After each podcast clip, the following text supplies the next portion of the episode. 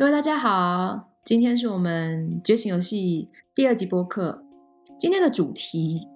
有一点点，我们想探讨一下，为什么现在有那么多的女性，她就是很容易进入身心灵的组织，然后会成为一个身心灵的工作者，但好像就是所谓的灵性大师，却都是男性呢？这个主题有一点点就值得深思啊，冰心你觉得呢？我是感觉我们讲这个名字啊，就是身心灵工作者，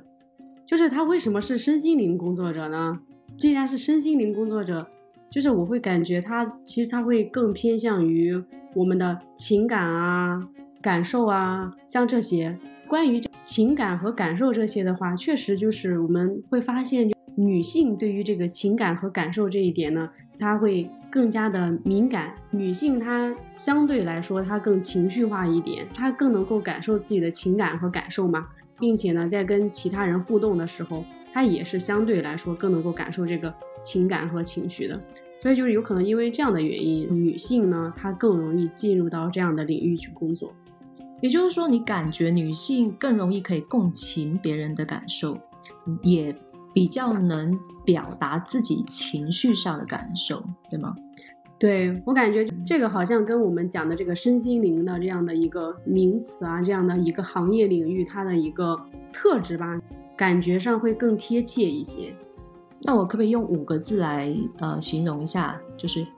倾听与诉说。嗯，需要一个倾听与诉说的一个管道，就是要有人可以倾听他，让他诉说。水瑶老师呢？我觉得女性可能更多的是一种母爱吧，是一种类似于大地的那种的无私的爱。对，这种爱其实男性来讲他是比较保留的，他不会那么无私的去奉献出来。这我觉得男这就是为什么女性比男性多的。原因之一，因为女性有一个母亲的特质，而母亲其实大家的特质会想到的是无私的爱、奉献、付出的那种特质嘛，所以有可能做身心灵的工作者是需要有一些奉献、付出的这种特质的。我是感觉到有可能，我我其实接触过非常多的女性身心灵工作者哈，我觉得大部分会进入身心灵工作。的女性一开始，她可能不是就以她想要成为工作所谓的心理咨询老师或是灵性工作者出发，大部分她会加入一个灵性组织的话，都是因为她自己在生命中有一些苦痛，有一些痛苦，然后她想要去寻求情感的慰藉或者是解套的方法，她才会去接触一些灵性知识、灵性的组织，她从中在与他们接触中，或是她在寻找她生命的答案之中，感觉到了。呃，就是解脱吧，或者是感觉到了这个痛苦不再那么困扰他，所以他就觉得很好，他就想要加入，甚至想要学习的更多。在自我成长的过程中，慢慢的，他也想要去将这样子的自己得到的一个能量吧，或者是说去分享给更多的人，对，但。但有的时候有可能，因为女性是特别需要情感慰藉跟支持，还有小团体的，所以他们主动更愿意的去加入一个灵性组织，去享受或是呃沉浸在这种小团体的爱的流动，有倾听诉说这个诉求，他可以长期的去满足他，所以他有可能跟女性的这个特质有关，这样。还有一个让我想到，就是我们一般情况下，我们可以想象一下，就如果说有一个人，他有想要去找身心灵的老师去进行疗愈也好啊，或者说心理咨询也好，其实一般都是遇到了一些情感的心灵上的一些个问题。他其实在这个时候，他可能更需要的，可能确实是情感上的慰藉。那如果说是一个男性的老师的话，有可能他。呃，可能更多的是就讲大道理嘛，或者就比较偏逻辑脑的这种的。但是呢，他在这个当下，你说如如果说他想要了解什么大道理的话，可能市面上啊，你怎么找都能找得到很多。但是他在这个当下，他可能就是很痛苦，他可能更需要的是一个情感的一个释放。所以这个在这个阶段的话，可能确实是这样的女性的身心灵的工作者可能会更能够满足她当下的这样的一个诉求。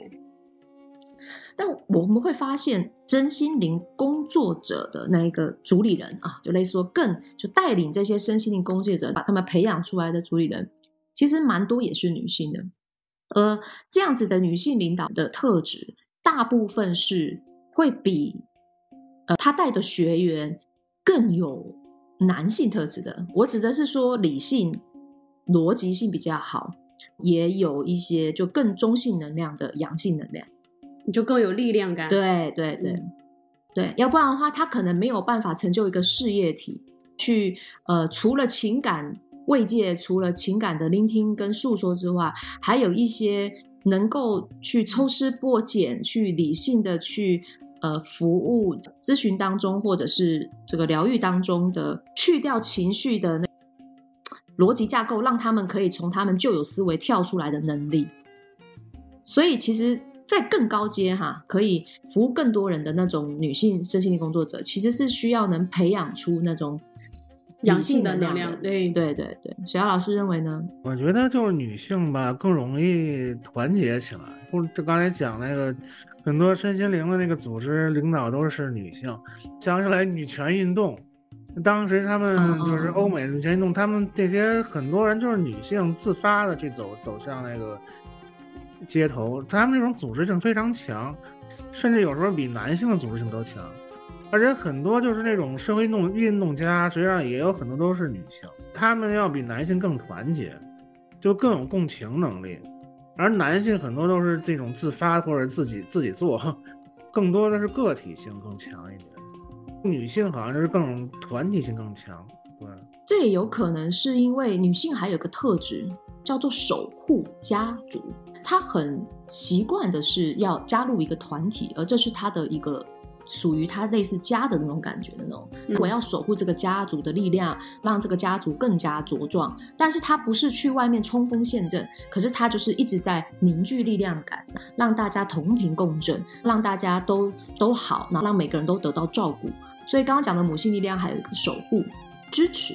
对，承载、承载。对，所以我们以前经常讲说。我们传统文化里面有一个叫做坤德嘛，母性的能量，它其实是坤德。坤之德的话，它其实就更多的是，呃，在守护我们的家族，在承载这样的一个能量的这个状态。所以其实可能，呃，对于一个灵性的组织这样的团体的话，对于女性来讲，她们手拉手一起去承载这样的一个事情，一起手拉手去做的话，对她们来讲，可能是更符合她们的阴性的能量，更符合女性的力量的这样的一种状态。那男性的话，就他更偏向于阳性的能量嘛，包括事业。我们在事业的这个创造的话，其实他需要一股创造的能量，而这个创造的能量，它可能会更偏向于阳性的能量，男性的这样的能量，他可能在一定程度上就可能会有一些个竞争啊。那在竞争的这个状态下，能不能够真的就是敢于去创造创新，去走出去？吧，可能男性的力量，他更需要的一个是，就是往外迈一步，就是让让这个家族可能就是更往外迈一步的这样的一个力量。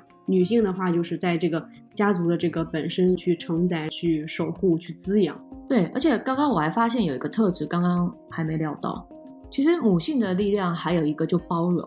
它可以包容进入他家族的各种形态的人，就大地嘛，大地不会选择我只能有一种植物。长在我的地里，对吗？所以他那种包容、接纳不同人的存在，去调和不同人存在的呃交流共融，这也是这种灵性工作者他很容易可以群聚，互相想办法去理解彼此的一个动力。小艾老师呢？刚才讲那个男性能量吧，我觉得男性是一种开创性的，对他就是喜欢。往前冲，开创一些新的领域和事业，开创一些新的这个板板块和地带。女性就是在后边守护着既有的成果，所以这就是也是为什么这从事的从事真精灵的女性比较多，但是大师都是男性，因为他好像是开创性的都可能都是男性的比较多。女性就觉得啊，我就来守守这个业就可以了，也就是说，放弃了。对，呃，也就是说，男性他可能做一些比较前沿或是创举或是开创性的事情，其实是他会想要让我们的组织更大更强，他其实很容易被看到。但是妈妈确实不太容易被看到，她其实是可以在隐隐的在后面的守护中，而阳性的能量是更容易可以让大家所锁定去辨识，因为他可能会做出一些更突破性的行动跟见解。其实两者它都有很大的重要性。其实我们就讲说，像很多讲什么打江山。和守江山的区别，嗯嗯，你说就是打江山，它当然也很重要啊。就是当我们在某些情境之下，我们确实是需要一个突破性的这样的一个创举嘛。但是呢，就是这个也只是一个开始。这开始完了以后呢，有有更多的人，比如说加入家族也好啊，各种的。然后那如何在这个嗯新的更大的一个范围的这个家族里面？能够保持更大的和谐与包容，进而呢，就把之前创造的能新的能量加入到家族以后，我们如何跟旧有的旧有的这个家族的状态进行融合？融合完了以后呢，我们积聚下一次的创新的能量，就这个其实是很重要的。所以就是阳性能量和这个阴性能量呢，它都有它的重要性，以及说呢，它在不同的阶段其实确实是需要不同的。如果说那么只有阳性能量，不同不停的向外向外，结果呢就是没人守护，对，没有人守护。它其实看似好像一直在外，但是其实它能够，呃，保守的，能够最后能够持续存有的这样的东西，它其实可能是没有的。那如果说只有女性力量一直在守，在守，在守，然后万一遇到一个什么样的危机，没有没有办法去做一个创新的话，可能会感觉就是最后越守越小，越守越小。对，在更。旧型的那个灵性团体里面，就更更庞大的灵性团体的话，其实常见的组成是一个男性的灵性大师，身旁有几个重要的女性弟子，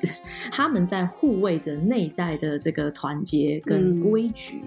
对，这其实常常有这样。但是我觉得我还在探讨一个，就是说有可能跟传统价值有关，因为大家就会觉得在佛家里面讲到说，你这辈子是男生，你的灵魂就是比较完整的，你身为女生而可能有没有修好的部分。其实这个传统的价值观在现代已经不适用了。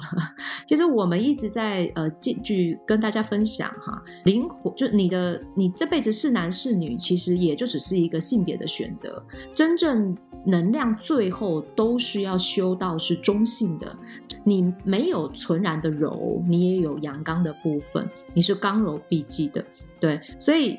以前的这个传统有可能会让大家觉得，在尊位者应该还是要男性，特别是身心灵修行的领域。这就是还有，因为这符合大家的小家庭结构嘛，爸爸是尊位嘛，爸爸是天，妈妈是地嘛。这可能有那个传统价值，所以我们会发现有人数很多的灵性工作者，在以前的话，可能前十几二十年，大部分是男性灵性大师，这符合他们的那个传统价值观。哎，可能跟历史的发展也是有关系的。还有一个呢，上年就是不管是。呃，不管是释迦牟尼佛，还我们就想这些个所谓的圣人或者说大师嘛，呃，有可能是在当年的那个轴心时代呢，这些人的出现呢，他有他的必要性，以及说就是他们有可能以男性的身份来做这样的创举啊，来做这样的事情，然后是更符合大众期待的，是更符合大众诉求的。所以你看，不管是释迦牟尼佛，包括那个呃亚里士多德也好啊，苏格拉底对吧，还有孔子。包括老子这些都是男性的这样的一个形象，但是呢，有可能只是当年是更适合这样的一个情境。我们很多时候我们就讲破相，他们在当年的那个时代，他们更符合来做这样的事情。但是我们目前到了新的时代，那新的时代到底？就是更需要的是什么样子的，以及说呢，如果说我是一个女性的话，我需要呈现的这个力量到底是什么样子？就我自己想要呈现的是什么样子的，以及说，如果说我是一个男性的话，我自己想要呈现的是什么样子？我觉得这个还是蛮重要的。包括就是像，嗯，前些年我们现在就很大家都感觉做的非常好的，像那个特蕾莎嬷嬷嘛，啊，我觉得就是现现在随着时代的。发展呢，在我们现在的新时代，会有更多不同的新的形式和形态的出现。水瑶老师呢？我觉得确实是，我觉得他就是以前的价值观的话，他倾向于男性去开拓，女性去守护。但我觉得，就是现在这种时代了，它时代转变之后，比如有 AI 啊这种科技水平了之后，但是女性也可以做成开拓者，男性也可以当成一个守护者。对，它完全完全跟那个你内在内在的那个能量实际上是没有没有没有区别的。就是比如说，你可以男性当男性当男妈妈，女性去往去那个工作去去拼拼拼搏，让男性去守家，这也是可以的。因为他现在当初那个时代，他是这种生产资料比较比较稀少，大家比较去争，男性上在在外在力量上更强一点，所以他可能更占优势。包括就是当时讲的说一个灵性大师上面带了几个女弟子，想想那以前的宗教模式，真的就是说就是那种特别的显著，就是耶稣啊这种感觉，他好像女性就必须得是一个附属的，包括什么希腊神话，宙斯。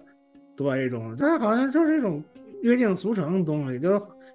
他男性展示力量，女性就是跟随这个力量。我觉得时代不一样，这种东西会转变的。那我们回到就是觉醒游戏，如果爱是觉醒游戏唯一的准则，他在这辈子他会遇到什么样的老师？是男性、女性？然后可以容易引领他走出他人生卡关的剧本的话，其实就代表那一个权威的形象符合他爱的形象，他心中爱的形象，在那段时间他需要这样子的力量。对，因为我自己在做个案，在辅导来访者的时候，我其实可以去感觉到他的原生家庭中，如果他更需要负性的能量的时候，有可能我没办法服务他。但也有一种来访者是因为我有一些，因为我以前的事业的经验，还有我有一些比较很决断的力量感的决策性的东西，我理性很好嘛，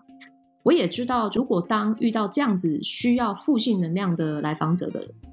那种。状态的话，我可能会刻意的去展现，或者是去尽量的符合他这个能量所需要的一种阳性能量。对，所以其实这个东西它不见得不见得什么是好或坏，就只是看在他的生命中什么样的样貌最让他可以容易连接到爱。但我现在确实觉得不见得是性别，因为有可能是能量，因为现在我们有好多是很。家里强势的可是妈妈呢，并不是爸爸，对吧？主要老师，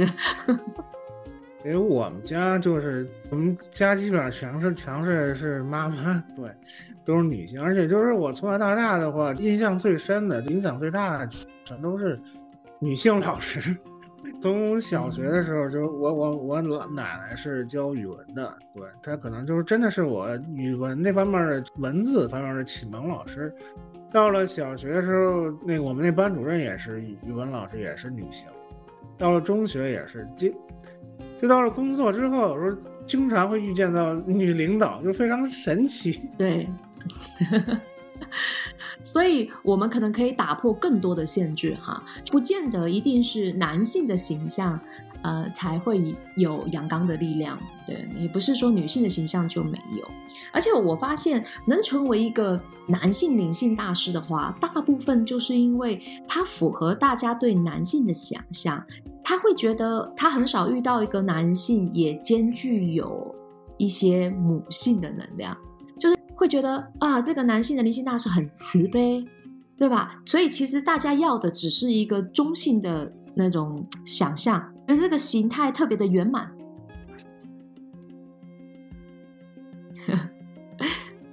对，所以我就想到，呃，其实我们本质上很多时候我们是更本质的，我们是渴望爱的，只是说这个爱呢，就像是我们在一个家庭里面啊，爱就是在妈妈这边呢，有可能是给到我们更多的滋养啊、关心啊、关爱啊这种的，然后爸爸呢，这种可能是。有时候会比较严厉嘛，在有些情境下，让我们很决断的告诉我们什么样的事情不可以。当然，呃，很现在很多家庭可能确实是就是他的有可能是妈妈在做这样的事情啊。我们在探讨一个阳性力量和阴性力量的，就它的一个展现形式啊。就当然现在不一定就是在女性身上去展现阴性的还是阳性的，这个是不一定的。但是它其实更本质的是我们对爱的渴望。爱呢，它有很多不同的形态，那有可能我们在某一个当下呢，有可能我们是更想要这种阳性偏向于阳性力量的这种爱，然后哎对更严厉一点呀，或者说有可能我们可能会更需要阴性力量的这样的爱，会对我们有更大的包容啊，更大的慈悲。我刚刚确实感觉到，呃，如果我可以感受这个来访者他是有负性能量的一些呃需要需要负性能量去疗愈的时候，我发现他为什么会在这个疗愈中他会感觉到安全，是因为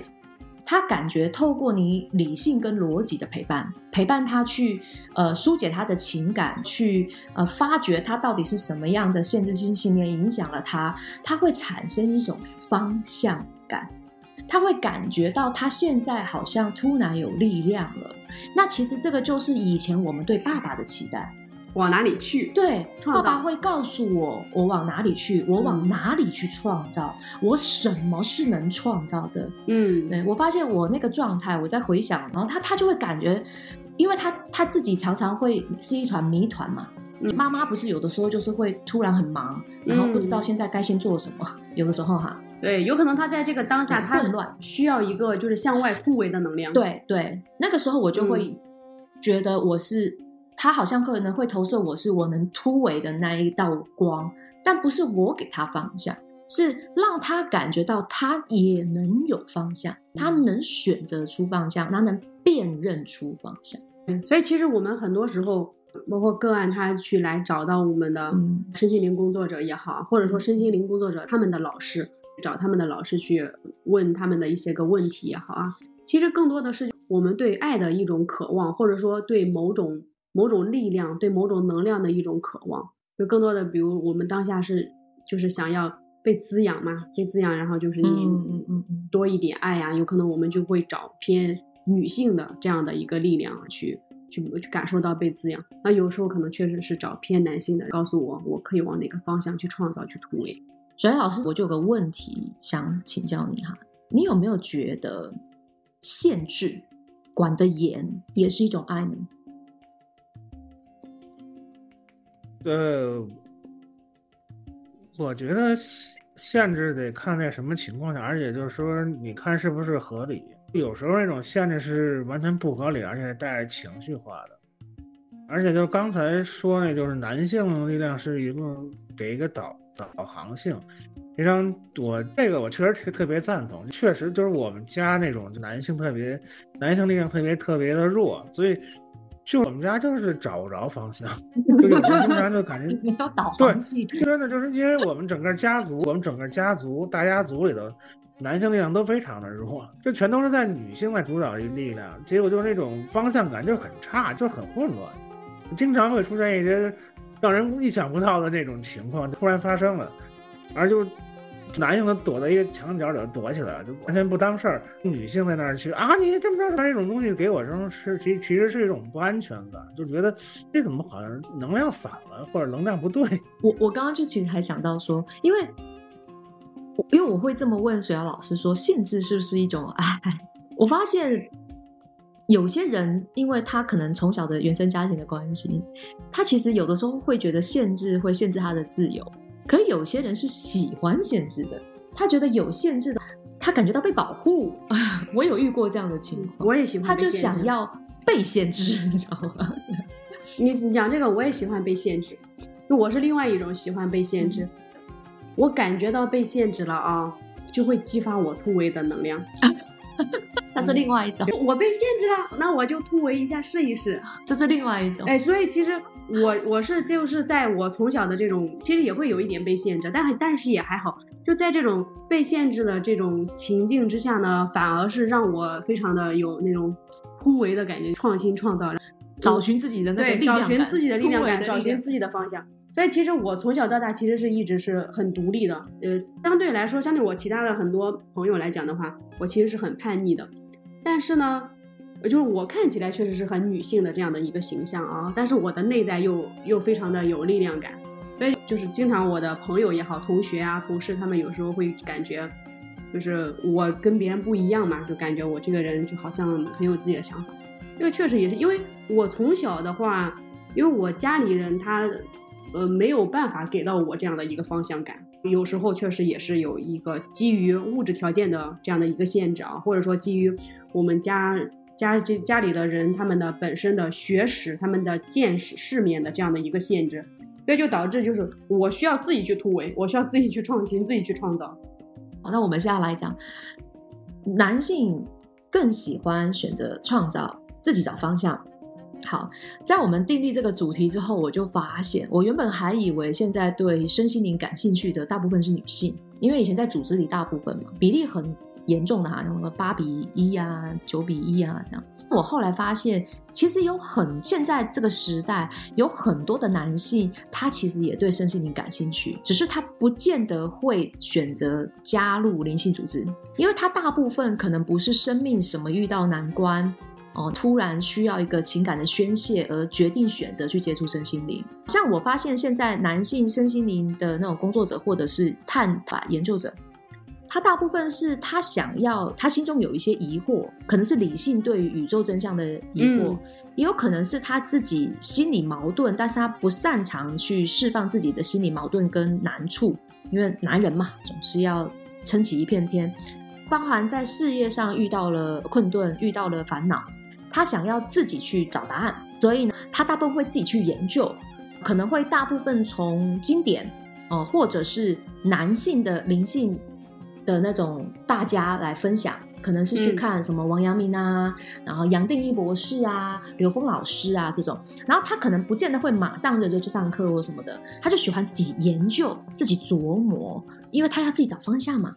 对，然后我就发现这个就很符合，就是他是。先从理性下手，其实是在疏解他内在的感性能量，因为他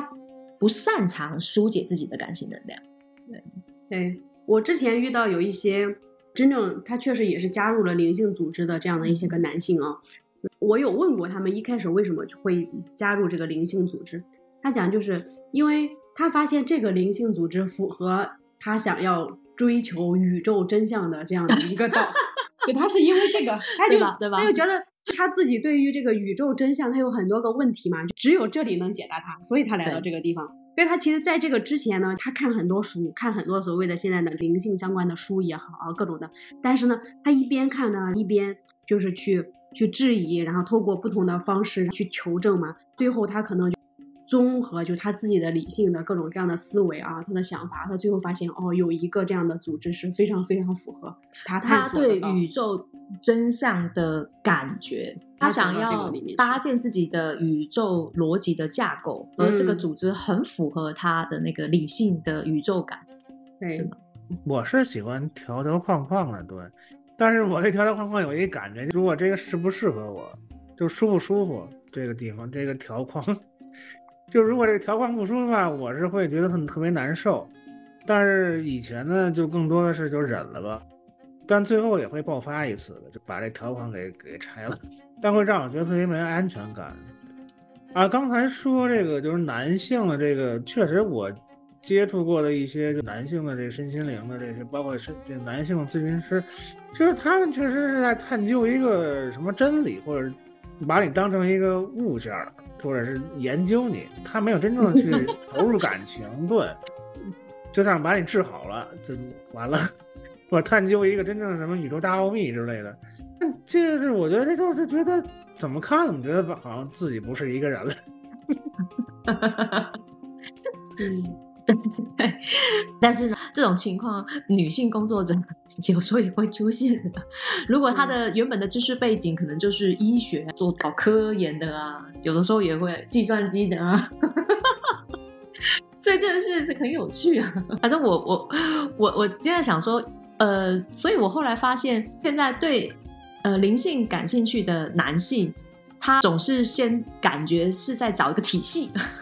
他先看看这个体系符不符合他的感心理的感觉，这样，然后去研究一下。他会经过比较长时间的调研探索，然后才决定要不要去深入或者是加入这样。对这个宇宙大框架符不符合我对于宇宙的想象？对对对。所以我现在觉得，啊，现在的新时代，随着我们刚刚讲到说，哎，现在现在其实家里强势的大部分也有的时候是妈妈了啊，然后耙耳朵变成了一种潮流，就怕老婆。那也代表现在的时代有可能女性的灵性大师也会越来越多。我发现现在坊间灵性女性的灵性大师会有两种取向啊，一种就是。他们可能会在他身上看到很多女性柔美、爱的特质，她的形象是很符合，像说是女女女仙仙子啊，这是一种哈。因为我发现现在有很多的那个女性，她其实因为家庭责任感的关系，会觉得如果很女性的话，可能就不正经嘛，她就会去不敢去表现自己女性姿态的部分，她有压抑。他又会因为他要去照顾家里，有的时候会有那种很像那种妈妈的那种能量出来，就会更忽略自己小女孩或者是更女性柔美的部分。有的时候都会的，因为有些妈妈她不见得都是温柔的哈，还有那个强势的、呃很勤劳的，那就很难去顾到这个外表上面的。她她有可能在这种柔美的女性灵性大师，她能感觉到那种想象，符合她爱的。想象，对，而且其实透过这个现象去看那个更本质的那个东西嘛，就其实，呃，当一个女性非常非常柔美的时候，我们其实有可能我们感觉到那种就是像水一样的那种滋润感，你会感觉到哦，好像如沐春风，对，如沐春风，你好像在她身边呢，滋润万就是你的任何一个没有被滋润到的这样的小角落啊，都会被她滋润到，就是这种爱的这种感觉啊，就会让你感觉到。非常的安全，好像是自己像一个小宝宝一样，在妈妈的怀抱里面，被妈妈这样子一点一点在抚摸着，就这种感觉是会让你感觉到，哦，我就是我被如此的爱着，我的每一个细胞都被爱着，就这种感觉是会让人感觉到非常非常的开心。所以像这种很女性的这种呃女性灵性大师的话，她其实也会受到有一些男性的的那种，就是那种。能量是他想要的，可能是母性力量的一种最好的爱的样貌。对对，也会有的。其实我还真是觉得这样的女性挺好的，对吧？但是我也有种疑惑吧，觉得她这种就是不太真实。就是我对真实还是挺重看重的。她有些女性，她表现出来的那种就是灵灵性但是，她是就好像是装出来的，装出来的那种优雅和就是柔软和那种美美好。就他实际上，他内他内心深处实际上是已经很破碎，他不不真实，他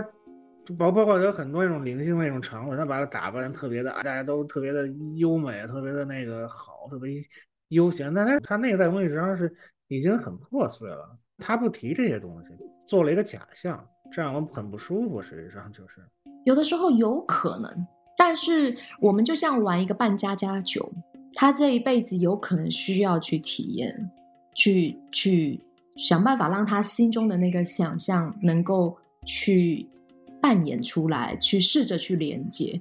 我是这么看待这个事，就有些人他可能举个例来讲，像呃像我们在重庆，他可能很多五六十岁的姐姐，他们小时候是没有这样子的一个经济条件跟这样子的一个社会风气，让他们没有办法去体验到那种装扮自己的快乐，真的去展现自己的美，又不需要的。我我们在接触他们的时候，我们就会发现，他们在这个时候是很喜欢去装扮自己，有点像是在满足那个时候。没有实现自己美的价值的小女孩的那个时候，可能这就是一个时期。但是就像你讲的，因为她在连接小时候的她想要的那个东西嘛，可能她确实会有不足之处，或者说那个能量还没有到那。可是这就是像扮家家酒，这是一个游戏嘛，也是她自我成长、自我探索的一个一个路径，对一个一个过程而已。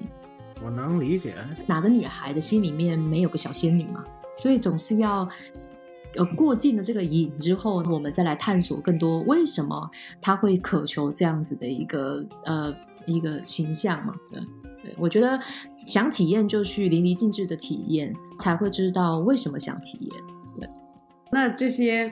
灵性工作者那些个女性，其实她们也会有一个渴望的男性的这样的一个角色作为他们的。指导的这样的一个老师，指导的大师，因为他自己是很感性的嘛，但是在有些情境下，他可能确实是需要就是这种类似于呃爸爸一样的，类似于这样的一个阳性的能量，然后给他方向感。对对对，还有一种女性灵性大师，我们就谈到像胡一梦老师，她以前曾经就是一个极美的柔美的美女，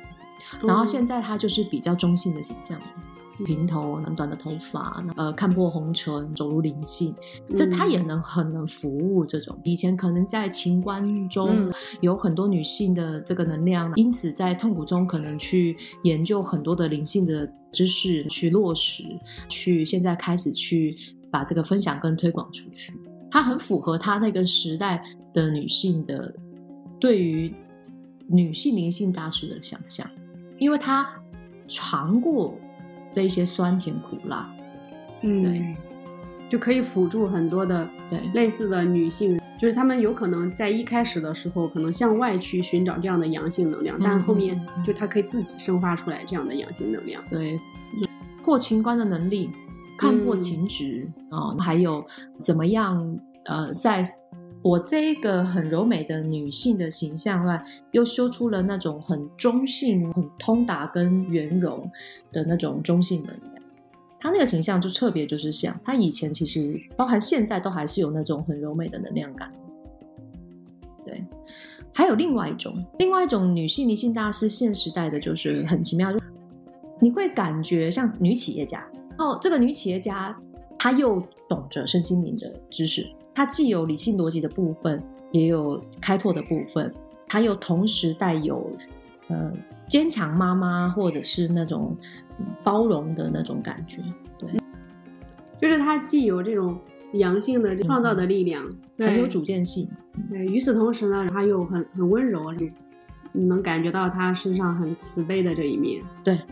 这有可能是新时代的呃女性的灵性领导者，她可能会慢慢会往这个方向走。因为他也需要懂世间的部分，我指的是包含事业，他也清楚，他并不是只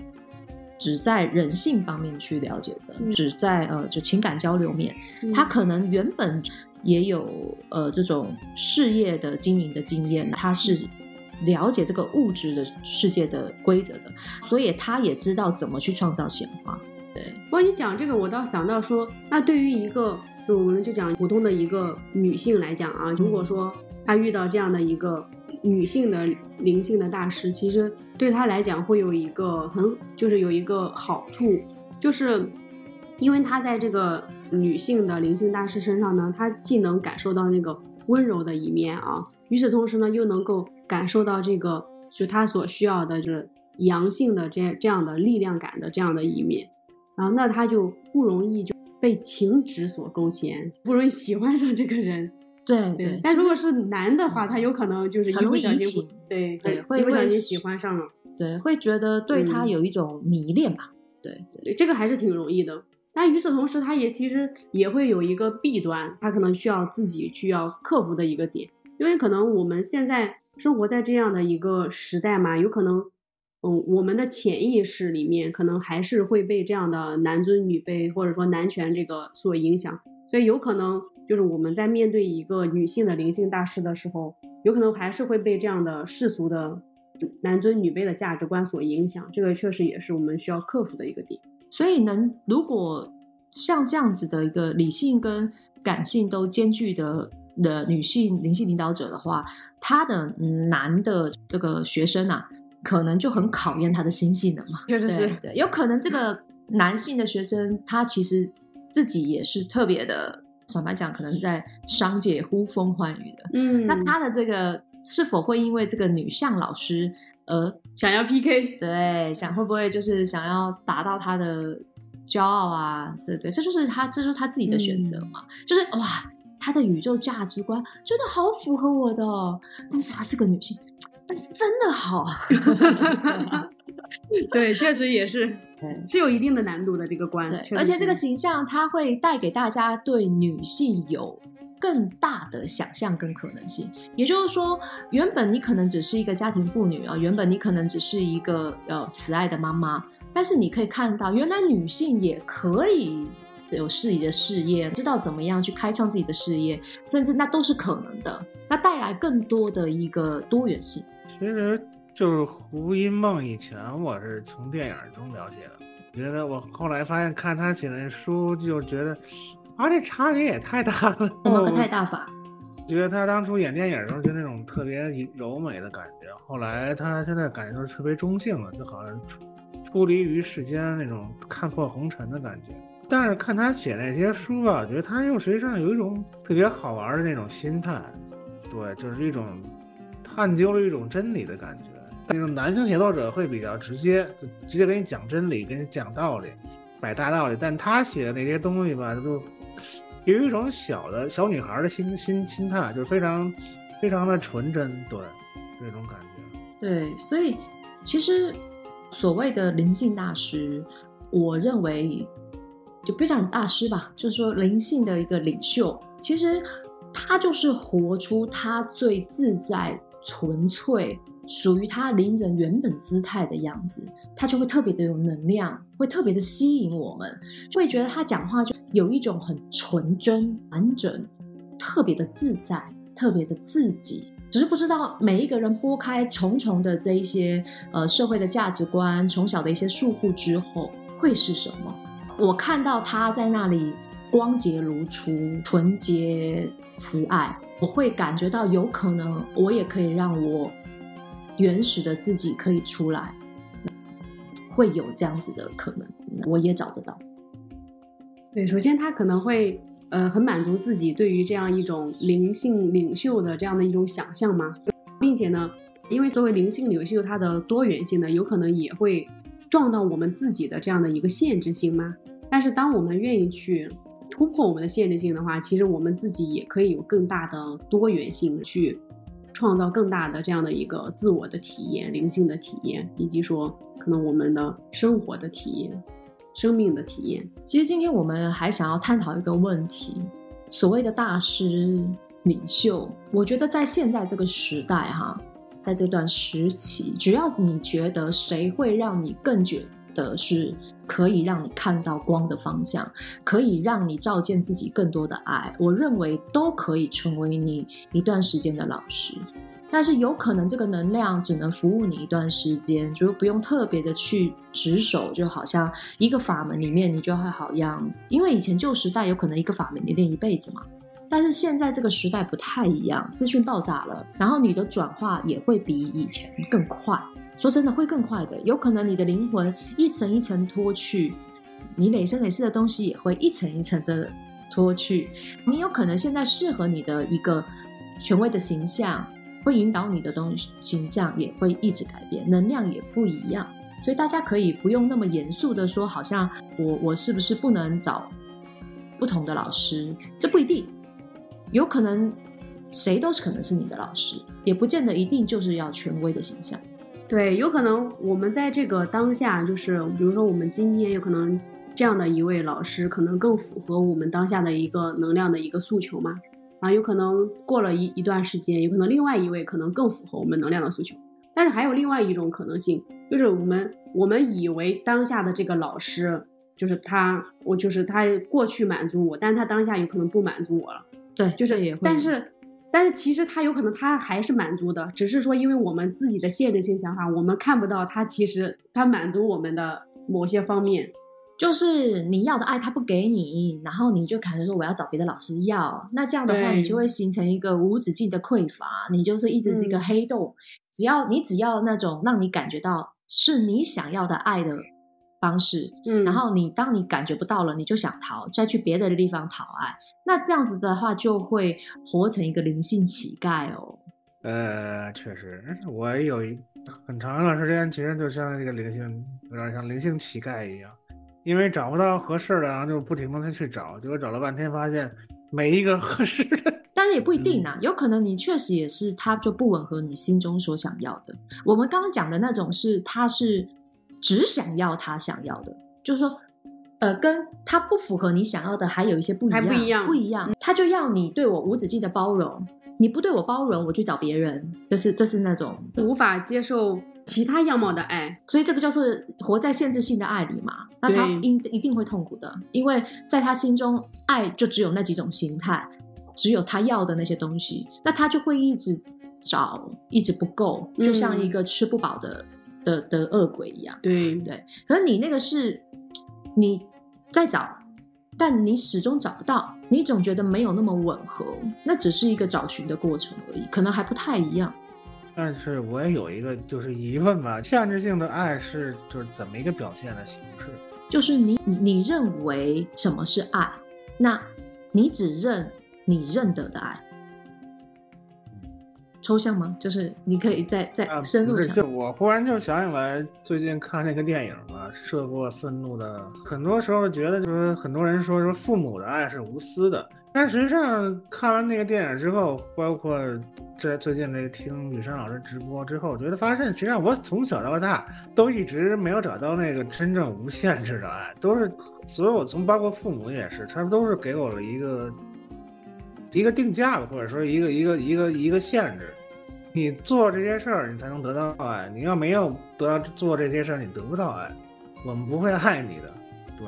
我前几天其实，在直播的时候也有跟哲老师分享，其实父母没有，父母他们真的也没有无条件的爱，他们也不是真的就是无私的，他们只是在他们的理解里，用他们认为的爱我们爱我爱我们，所以我们要寻求的那个东西，确实不可能在一个人身上能找到，那不是人。那那个爱的感觉，我们一直在寻找更无限的，但没有无限的，它就是更无限的。但是我们要对于爱有更多大更大探索的可能，而不是啊带着一个我自己的一个标准，爱的标准，一直去找要合符合自己标准的，这样就会越来越匮乏。对，而且呢，其实，呃，我们讲就是父母对我们的爱是无私的啊，就是呃，父母对我们的爱肯定有无私的部分，就也不是说他完全完全都是无私的，或者说完全都不无私啊，就是他肯定他有他无私的部分，但是与此同时呢，他也有有条件的爱的这个部分，就是他两个都是共同存在的，只是说。我们就随着我们的成长啊，我们的改变，我们能不能够看到他无限的部分，能不能看到无他无条件的、无私的爱的部分？与此同时呢，我们能不能看看到他有条件的爱的部分？我们把它慢慢的去朗朗分明，去给它进行分割开。这个是对于我们在跟父母相处的时候啊，还有跟伙伴相处的时候、同事相处的时候，其实每个人身上肯定他多多少少都有无私的爱的部分。如果说我们当下因为他说，呃，他无私的爱的部分只有百分之一，那那就不行，我就把他全部都干掉了，我我就认为说这个人他没有无私的爱，那其实也不是这样，就是我们慢慢的去看到他无私的爱的部分是多少，然后慢我们去接受那个无私的爱的部分。就像水瑶老师那个时候带着一个你心中对爱的标准，就更高的标准哈，去找到这些各种你觉得可能是的，然后后来发现你不是的时候，其实他是为了要让你去悟，去悟出，哎，为什么你觉得不是？但不是说去否定他们说哦不符合你的标准，所以他们就不好，不见得。所有的否定跟不是，都只是为了要去找到你内容，你到底认为的那个是的那个部分是对对对对对，去拓展一下，就是不用你的完美的标准去否定别人，更多的是所谓你的完美是什么，先了解现在你的完美是什么，就是他是为了一个探索自己啦。对，在遇到他们的时候，探索自己，也探索自己更多的可能性。你认为的这个完美的爱，就真的是这样了吗？是不是还有更多的可能？有可能你就会看到那一些你否定的那些东西里面你看不到的部分。如果你带的只是一个它不符合你完美的那个感觉的话，你就看不到它有可能你没有你辨识不了的部分了。所以每个体验要看你怎么去看它。对，在寻找爱的过程，对，确实，以前是就是觉得他没有那个完美的那个标准吧，我就给他就把他砍掉了，放弃掉了。现在发现这个感觉确实感觉这个事情很难说清楚，而且那个这到底是多了还是少这部分，实际上确实是一种很很纠结的状态。对，就我之前有分享过一个无条件爱的一个理论哈，好奇妙啊！我们一直渴求无条件的爱哦，然后我们一直去考验别人对我们有没有无条件的爱。那我们为什么可以考验别人对我们有无条件的爱吗？因为我们都对他没有无条件的爱啊。你都没有，你怎么考验别人对你有没有无条件爱？无条件的爱不就是没有条件吗？那你家人对你的这个限制之爱，你不就是也拿着你心中对无条件爱的标准去对人家有条件吗？其实是在做一样的事，但是因为他伪装的很好，你发现不了，所以会痛苦嘛？确实，是不是？知道我痛苦的时候到底是点在哪儿了，对吧？其实挺痛苦的嘛，因为你你怎么可能在你自己都没有无条件的爱的时候，感受到的时候，去真的认得出别人对你是无条件的爱？因为你的标准一直在那里，你那个标准就就是有条件的爱，然后你还不知道那个标准是什么，就会永远找不到。就像一个死胡同。我之前是也走过这个误区，